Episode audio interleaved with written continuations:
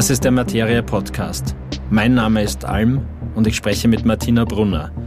Sie ist Co-Geschäftsführerin der Vienna Club Commission mit inhaltlicher Leitung. Clubkultur ist ein Begriff, der sich für Außenstehende nicht automatisch erschließt, wenn man nicht Teil davon ist. Man könnte sogar sagen, dass sich das Wesen des Außenstehenden darüber definiert. Wir versuchen im folgenden Gespräch das Phänomen Clubkultur einzugrenzen und abzuleiten, welche Arbeit für die neu geschaffene Institution der Vienna Club Commission daraus entsteht. Es geht um Sperrstunden, Drogen und Awareness.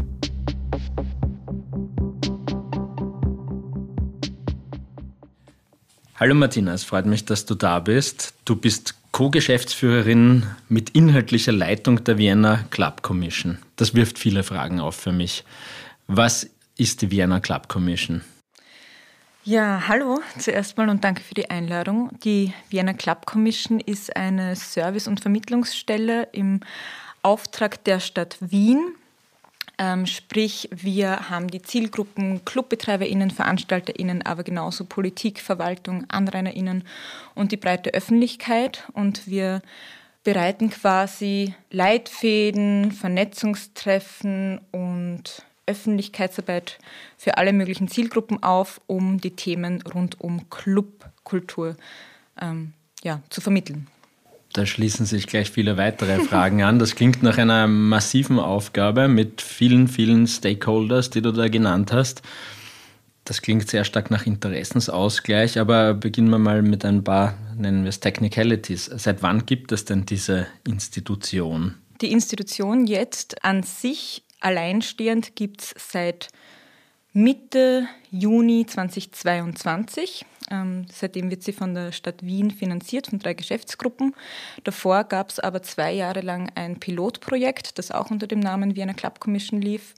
Und das war aber angesiedelt bei Mika Music Austria, also beim Musikinformationszentrum Österreich. Okay, und jetzt hat sich die Stadt Wien entschlossen, das äh, wie lang denn eigentlich zu finanzieren? Also seit Ausschreibungsbeginn ist es jetzt eine Laufzeit von bis zu fünf Jahren mit optionaler Verlängerung für uns auf bis zu zehn Jahren. Und dann gibt es, also spätestens dann gibt es eine Neuausschreibung. Und ja, mal schauen, ob es dann die Wiener Club Commission auch noch in der Form geben wird, aber jetzt auf jeden Fall mal gesichert für die nächsten Jahre. Ja, das klingt ja schon nach einer Arbeitsperspektive. Ich denke, äh, viele fragen sich und ich frage mich auch oft, was denn diese Clubkultur eigentlich ist. Also ich denke schon eine Ahnung davon zu haben. Immerhin bin ich trotz fortgeschrittenen Alters noch einer, der gern in Clubs geht. Und ich habe auch das Gefühl, das ist nicht mehr ganz so wie früher. Aber wahrscheinlich, wahrscheinlich habe auch ich nur eine Perspektive oder einen Blickwinkel auf das, was Clubkultur ist. Wie würdest du denn das beschreiben? Es gibt tatsächlich noch keine allgemeine Definition von Clubkultur an sich. Ähm, wir tasten uns ein bisschen an dem Begriff ran. Es ist auch tatsächlich ein Begriff, den es noch nicht so in der Allgemeinheit ähm, so lange gibt. Also wir nähern uns dem Ganzen an und die Berliner Clubkommission, also unser Pendant in Berlin, hat dazu mal einen wissenschaftlichen Bericht auch erstellt und daraus lässt sich ableiten, dass Clubkultur immer drei Dimensionen quasi vereint und das ist eine soziale Komponente, aber auch die wirtschaftliche Komponente und klarerweise auch die kulturelle Komponente, die in einem Club oder bei einer Veranstaltung vereint werden. Du hast jetzt gesagt, in einem Club oder bei einer Veranstaltung, es wird ja beides auch als Club bezeichnet eigentlich. Oder kann beides diesen Namen auch tragen? Wie, wie, wie siehst du da dieses Zusammenspiel aus dem Ort und dem Ereignis, das dort stattfindet? Also wie, wie wichtig ist beides? Mm, naja, also einerseits gibt es den Club als Raum mit quasi vier Wänden. Clubkultur an sich kann ja aber auch draußen im öffentlichen Raum stattfinden.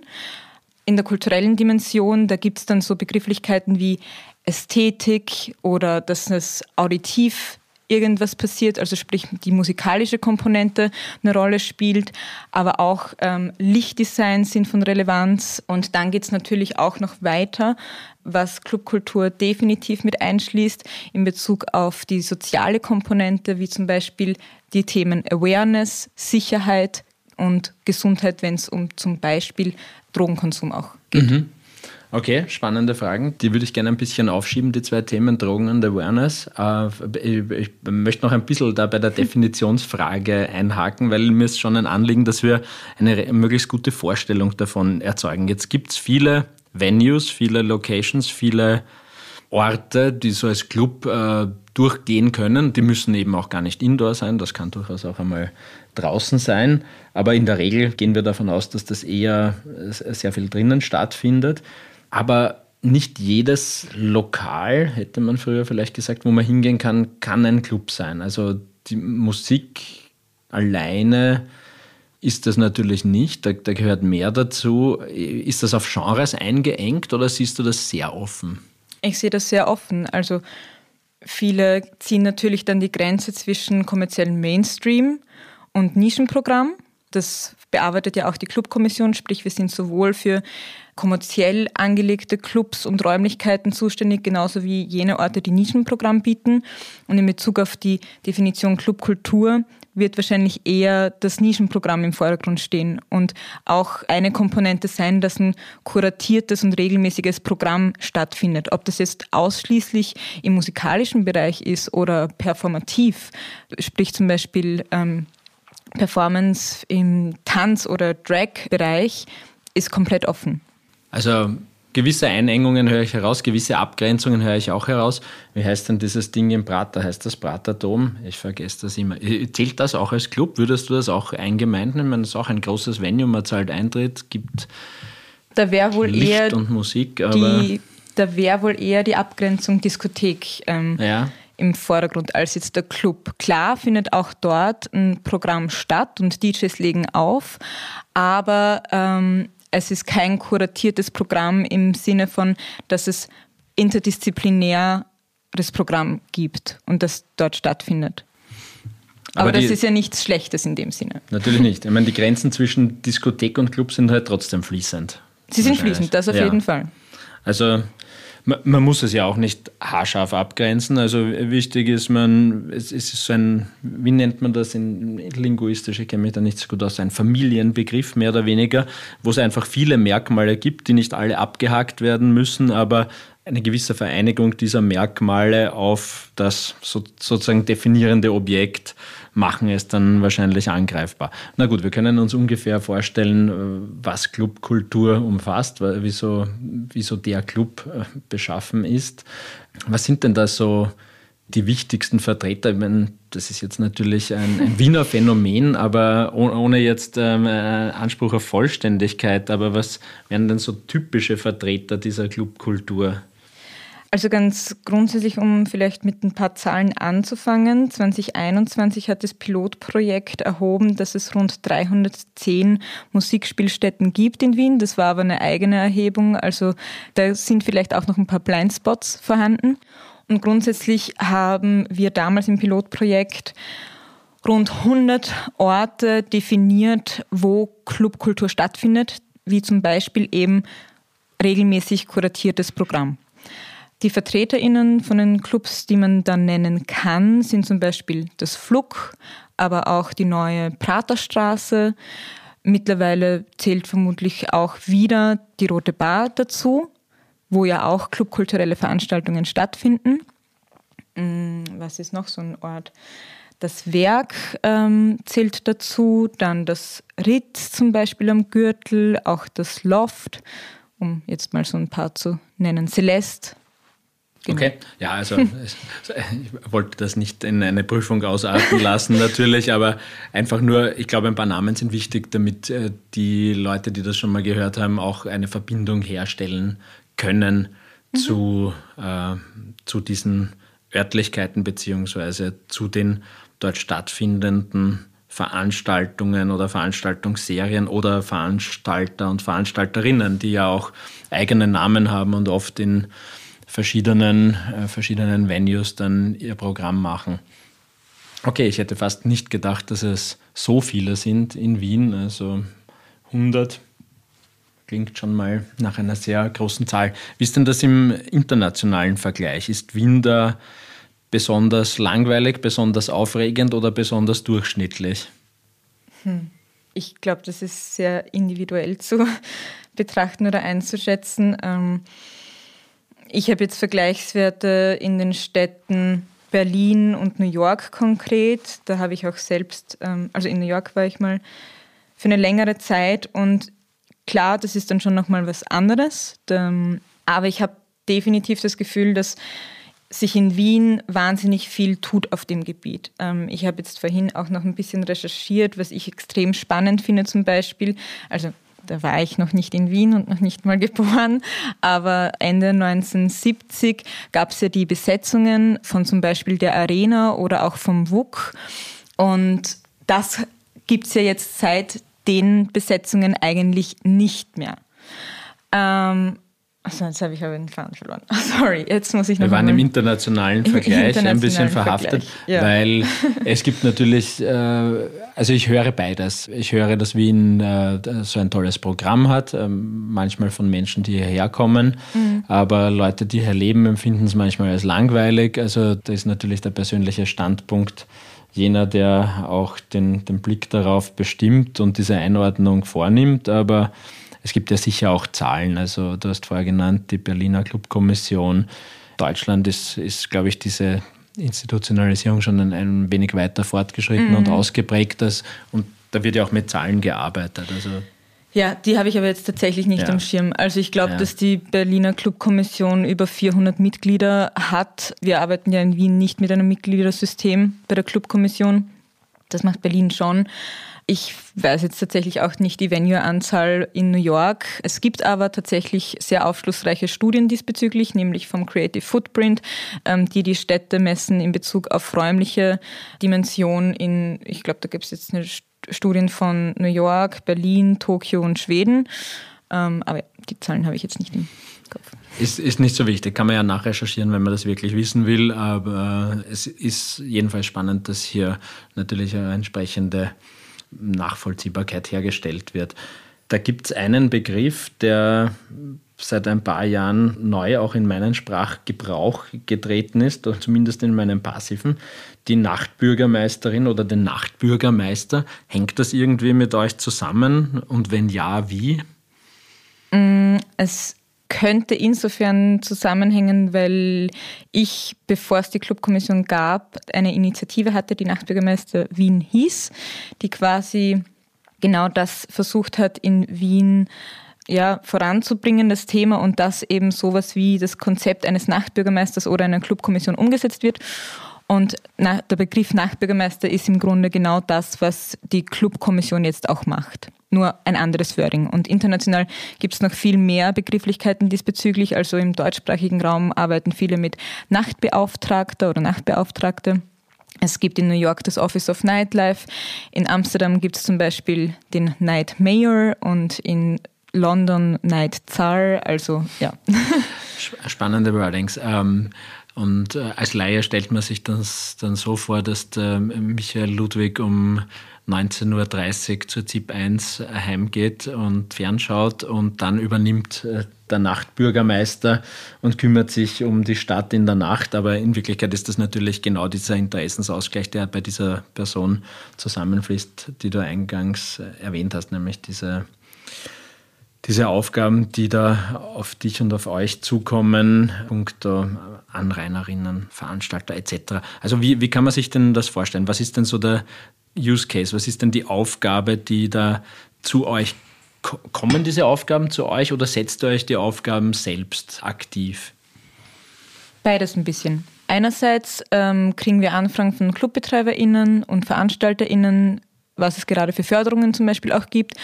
Vorrangig aktuell ähm, Klimazuschuss oder das Förderprogramm vom Bund Klimafitte Kulturbetriebe zum Beispiel, um jetzt das zu nennen, oder im kulturellen Bereich von der MA7 von der Magistratsabteilung. Sprich, hier gibt es einen Beratungsbedarf, wie Clubs Förderungen bekommen können oder auch VeranstalterInnen. Und wie das Ganze abzuwickeln ist, ähm, das ist ein Thema. Andere Themen sind zum Beispiel Awareness, eben auch Safer Use, also quasi Schadensminderung in Bezug eben auf Drogenkonsum. Dazu haben wir auch gerade eine Fokusgruppe, was kann man hierzu zum Beispiel machen? In Berlin gibt es da eben so eine Awareness-Akademie, weil es eben immer mehr in den Vordergrund rückt, wie sicher das Nachtleben auch ist. Kannst Und, du das einmal vielleicht, vielleicht wirklich einmal ganz, ganz, ganz einfach erklären, was es mit dem Awareness-Begriff auf sich hat, der jetzt, wenn man in Clubs geht, natürlich jeder damit vertraut ist, aber ich glaube, von außerhalb weiß man damit vielleicht nicht viel anzufangen. Mhm. Awareness betrifft quasi einfach das Wohlbefinden in einem Club und was alles dazugehört, um Aufklärung diesbezüglich zu betreiben. Sprich, dass man einfach die Aufmerksamkeit dazu schafft, wie man einen respektvollen Umgang miteinander pflegt im Clubraum. Und wie wird das in der Praxis gefördert? Durchgesetzt wäre vielleicht der falsche Begriff, aber wie kann man diese Awareness-Pflege betreiben? Wie läuft das ab? Da gibt es unterschiedliche Instrumente, die jetzt schon umgesetzt werden von einigen Clubs. Ähm, das eine ist die Implementierung von Awareness-Teams, also sprich Personen, die im Club vor Ort sind und wenn es einer Person nicht gut geht, ähm, dann hat man eine Anlaufperson, an die man sich wenden kann. Ähm, das andere ist, dass man auch sich klar im Veranstaltungstext, den man veröffentlicht, positioniert, dass es keinen Raum für Diskriminierung gibt. Das sind Umsetzungstools, die jetzt gerade schon passieren in Wien. Woran wir gerade arbeiten diesbezüglich ist zum Beispiel, dass wir eine Umfrage erstellen möchten, um eben auch konkrete Daten zu haben, mit denen wir arbeiten können, mit denen wir uns dann auch an die Politik wenden können, was es in weiterer Folge von der Clubkommission braucht, aber auch von politischer Seite und wie wir hier ganz einfach ähm, gesamtgesellschaftliche Lösungen schaffen können. Habt ihr, ich meine, ihr seid jetzt noch nicht so lange aktiv natürlich in, in dieser Konstellation, aber du bist ja schon länger in, in dem Bereich tätig. Hast du da eine große Änderung in dem Thema Awareness bemerkt in den letzten Jahren? Ist das etwas, wo du sagst, gab es vor fünf Jahren nicht, jetzt haben wir das? Oder wie, wie kann ich mir das vorstellen in der Entwicklung? Da gibt es definitiv eine Entwicklung und der Diskurs dazu ist progressiver als das, was derzeit umgesetzt wird oder umgesetzt werden kann, weil es natürlich auch eine finanzielle Komponente ist, dass sich ein Club nicht auf einmal ein Awareness-Team von fünf Personen leisten kann mit einem Stundensatz, wenn man es Fair Pay betrachtet, 50 Euro zum Beispiel. Da muss man sich dann was überlegen, wie das eben gut umgesetzt werden kann. Aber Begrifflichkeiten wie Awareness oder allein Clubkultur war vor Corona in Wien noch nicht präsent. Also noch nicht, noch, noch nicht ist vielleicht übertrieben, aber noch nicht in der Form, wie es derzeit aktuell ist in der Öffentlichkeit. Ja, das deckt sich durchaus auch mit meiner Wahrnehmung. Also der Begriff Clubkultur ist vielleicht schon etwas länger, steht schon etwas länger in den Räumen als Awareness, aber es, ist, es sind sicher neuartigere, auch sprachliche und dann tatsächlich auch phänomenologische Phänomene, um die es da geht. Ähm, du hast auch Drogen erwähnt und Sicherheit. Jetzt ist es natürlich kein Geheimnis, dass sogar in Wiener Clubs Drogen konsumiert werden. Wie kann man hier mehr Sicherheit schaffen? Ich nehme mal an, dass das eines der Ziele ist, vor allem Sicherheit und Gesundheit hier zu fördern indem wir Aufklärungsarbeit leisten. Sprich, dass wir das Thema nicht tabuisieren, sondern es öffentlich machen, darüber reden, Daten erheben, um mit denen auch arbeiten zu können, indem wir mit Servicestellen, die es bereits gibt, auch zusammenarbeiten und Infomaterial, das bereits besteht, einfach zusammenfügen und auch Zielgruppen spezifisch vermitteln. Sprich, es gibt ja tolle Einrichtungen wie zum Beispiel Checkit oder die Sucht- und Drogenkoordination, die unter anderem auch ähm, Workshops bieten. Und dass man hier einfach ja, dieses Wissen, das eigentlich schon da ist, nur noch konkreter zusammenfügt und vereint und an die Leute bringt. Und ich gehe mal davon aus, also weil wir es noch nicht explizit angesprochen haben. Aber da geht es eher darum, dass das, was konsumiert wird, dass darauf geachtet wird, dass das sozusagen halbwegs sauberes Zeug ist und sozusagen die Substanz an sich einmal getestet wird und sicher ist. Also so ist mir zum Beispiel Jacket bekannt. Genau, das macht Jacket zum Beispiel. Was die Clubkommission machen kann, ist ähm, diesbezüglich auch Checklisten aufbereiten oder Leitfäden, welche Servicestelle das es da eben bereits gibt, also dass man sofort ähm, weiß, wo kann man sich hinwenden. Und ähm, worauf die Clubkommission auch ähm, oder wofür die Clubkommission auch zuständig ist, ist, dass wenn es quasi zu einem negativen Fallbeispiel in einem Club kommt, was dann zu tun ist. Und da arbeiten wir gerade dran, was da die richtigen Tools sind. Ich vermute, ihr habt keine Sanktionierungsmechanismen natürlich bei den Clubs. Also der Begriff ist wahrscheinlich stark übertrieben, aber da passiert sehr viel auf der Empfehlungsebene, auf der vielleicht Moderationsebene. Aber habt ihr irgendein Werkzeug in der Hand auch, mit dem etwas mehr Druck erzeugt werden kann? Mm, Druck ist weiß nicht, ob Druck das richtige Wort ist, weil es in dem Verbindlichkeit. Kontext. Verbindlichkeit, ja. Ähm, ja, daran arbeiten wir gerade. Also wir versuchen es positiv aufzusetzen, sprich, wenn ein Club das super toll macht und das super toll umsetzt und Leute diesen Club aufgrund von Sicherheitsmaßnahmen empfehlen, schaut sich ein anderer Club das vielleicht dann auch ab. Und also ihr seid keine Clubpolizei, die Nein. durchgeht und kontrolliert und, und bewertet und das Behörden vorlegt. Nein. Das, das ist auch, glaube ich, wichtig nicht. festzuhalten, dass das nicht auf dieser Ebene passiert. Äh, das Thema Anrainer, Anrainerinnen würde mich schon auch noch interessieren. Da gab es in Wien ja immer wieder auch Diskussionen um Sperrstunden in manchen Bezirken. Wie ist denn da die Situation in Wien generell? Gibt es da viele Probleme, auch vielleicht im internationalen Vergleich, wenn du das weißt? Ist der Wien tolerant, intolerant, äh, worauf muss geachtet werden, welche Problematiken treten da üblicherweise auf? Also Lärm sowohl aus dem Club als auch vor dem Club ist das größte Problem, das Wien in Bezug auf Clubs und Veranstaltungen hat und das auch andere Städte haben. Ähm, bei anderen Städten, da ist Wien tatsächlich sehr gut dabei. Ähm, andere Städte haben noch zusätzlich das Problem in Bezug auf Verschmutzung. Ähm, das funktioniert bei uns ein bisschen besser. Aber in Bezug auf Lösungen, ja, also andere Städte haben das Problem auch. Es gibt zum Beispiel in eben wieder Beispiel Berlin den sogenannten Lärmschutzfonds. Ähm, also dass quasi Clubs sich aufrüsten können in Bezug auf Lärmschutzmaßnahmen. Und dann gibt es noch das Berliner, ähm, nicht das Berliner, das Hamburger Fenster, wo quasi Wohnungen ähm, aufgerüstet werden mit neuen und schalldichteren Fenstern.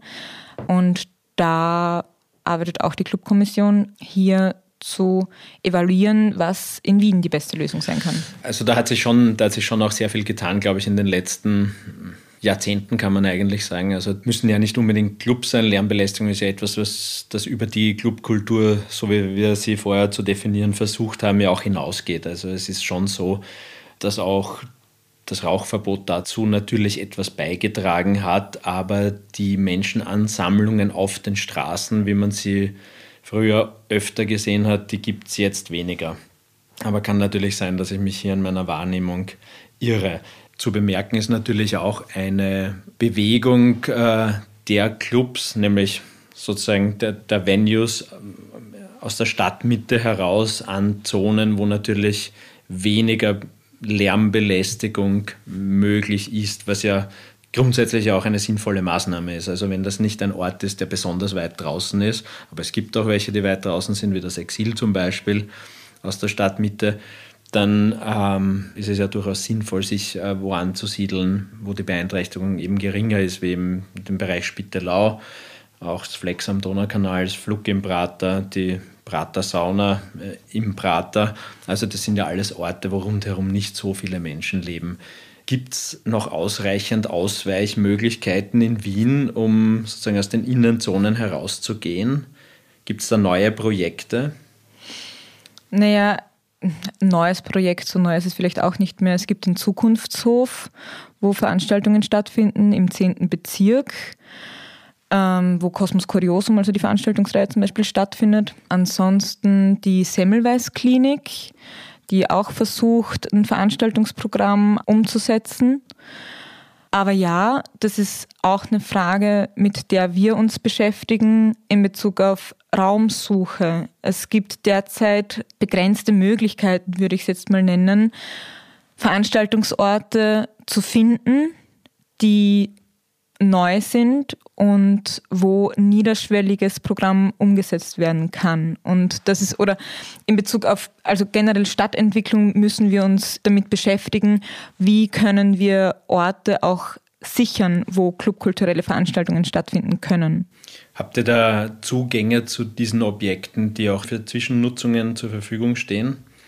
Ähm, wir sind im Austausch mit den kreativen Räumen, also die Zwischennutzungsagentur, die gefördert wird oder finanziert wird von der Stadt Wien auch und versuchen diesbezüglich auch Synergien zu ähm, finden oder wir haben ja auch Synergien, um hier auch an Lösungen zu arbeiten oder an Möglichkeiten. Ja, spannend. Also ich war im Sommer in Tiflis ein paar Wochen. Mhm. Da gibt es ja auch mehrere große Clubs, unter anderem das Bassiani, das mhm. im Keller des Stadions von Dynamo Tiflis ist. Da gibt es auch äh, wenig Probleme mit Lärmbelästigung. Und einen Club namens Kidi, der in einem Brückenpfeiler untergebracht ist. Also mhm. da gibt es auch wenig Möglichkeiten an audiovisueller Emission, die da auf Anrainerinnen und Anrainer trifft. Aber in Wien wird es natürlich schwierig werden, solche Venues auszumachen und zu bespielen. Gehen wir noch einmal zurück zu, ich nenne es mal Stakeholder Management. Ähm, also einmal so, welche Interaktion, welche politische Interaktion gibt es denn eigentlich aus eurer Kommission heraus, beziehungsweise auch aus diesem Stakeholder Management? Gibt es da relevante Anknüpfungspunkte? Also wir haben das Konzept für die Ausschreibung so eingereicht, dass unser ähm, Schwerpunkt auf der Vernetzung liegt. Also wir haben drei Angebotsschwerpunkte, Beratung, Vernetzung und Öffentlichkeitsarbeit eben.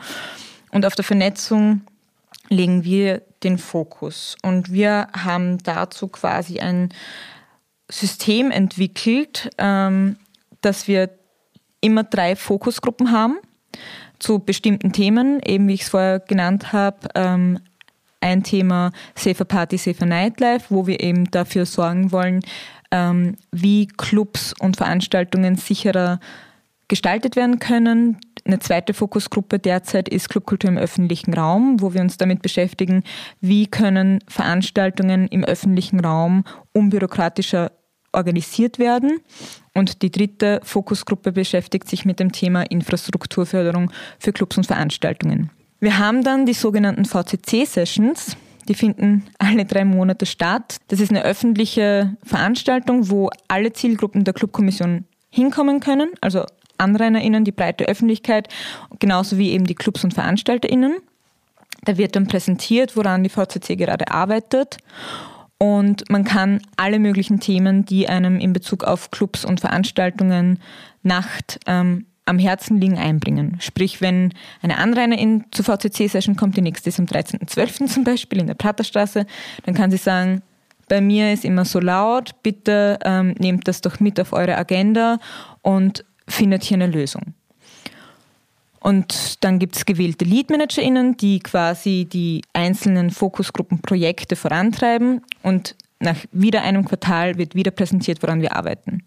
Und in der Zwischenzeit ähm, treffen wir uns mit PolitikerInnen, mit der Verwaltung und versuchen eben hier Möglichkeiten und Lösungen aufzuzeigen. Ist das sozusagen auch der Maßstab für euren Erfolg beziehungsweise für eure Arbeit, dieses, dieses Monitoring dieser und Präsentation dieser Tätigkeiten? Kann man das so sehen? Beziehungsweise anders formuliert die Frage, Gibt es in Verbindung mit der Vienna Club Commission eine Zielformulierung, was ihr nach einem gewissen Zeitraum erreichen müsst? Oder ist diese Zielvorgabe auch etwas, das noch erarbeitet wird?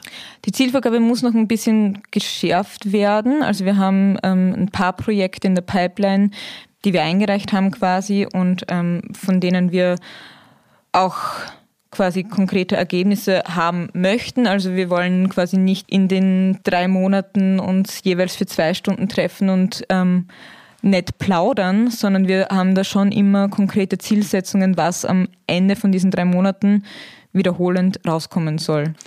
Ist äh, ein Teil eures Programms und das vielleicht auch schon als, als abschließende Frage meinerseits noch einmal zu den Sperrstunden. Ist, ist da so etwas wie politischer Lobbyismus auch auf eurer Agenda? Oder sagen wir mal so, seid ihr zufrieden mit der derzeitigen Sperrstundenregelung oder gibt es da, gibt's da Änderungsbedarf? Änderungsbedarf. Ähm, wir wissen zum Beispiel von Amsterdam, dass als sie einen Versuch gestartet haben von 24-Stunden-Lizenzen bei diversen Clubs, dass die Lärmbeschwerden gesunken sind. Ich glaube, wenn ich es jetzt richtig im Kopf habe, um 34 Prozent. Und zwar deswegen, weil diese Traube an Menschen den Ort nicht auf einmal verlässt und plötzlich diese Traube an Menschen vor dem Club oder vor der Veranstaltungsstätte sich bündelt und dann quasi dieser Lärmpegel entsteht, der natürlich AnrainerInnen nervt, sondern es ist ein Kommen und Gehen, der laufend geschieht und im besten Fall kann man direkt in ein Taxi oder in die U-Bahn oder in eine BIM steigen oder in einen Bus und dann nach Hause fahren. Und somit reduziert sich dieser Lärmpegel. Und von Amsterdam wissen wir, dass es funktioniert, wenn es keine Sperrstunde gibt. Also wo diese 24-Stunden-Lizenzen umgesetzt worden sind. Ein Pilotprojekt diesbezüglich in Wien kann sicherlich mal angedacht werden. Ähm, das würden wahrscheinlich auch die meisten Clubs begrüßen. Aber man muss eben evaluieren und darauf basiert unsere Arbeit. Wir möchten nicht einfach ein Interesse abdecken und sagen, nieder mit der Sperrstunde, sondern wir möchten alle Interessen versuchen abzudecken und zu schauen, okay, wenn wir das hier probieren, was hat die andere in die schlafen möchte in der Nacht, weil sie in der Früh wieder aufstehen muss, davon und was hat der Club davon. Und dann, wenn man eine Testphase hinter sich hat, dann kann man evaluieren, aufgrund mit Daten dann auch entscheiden, es macht Sinn oder nicht.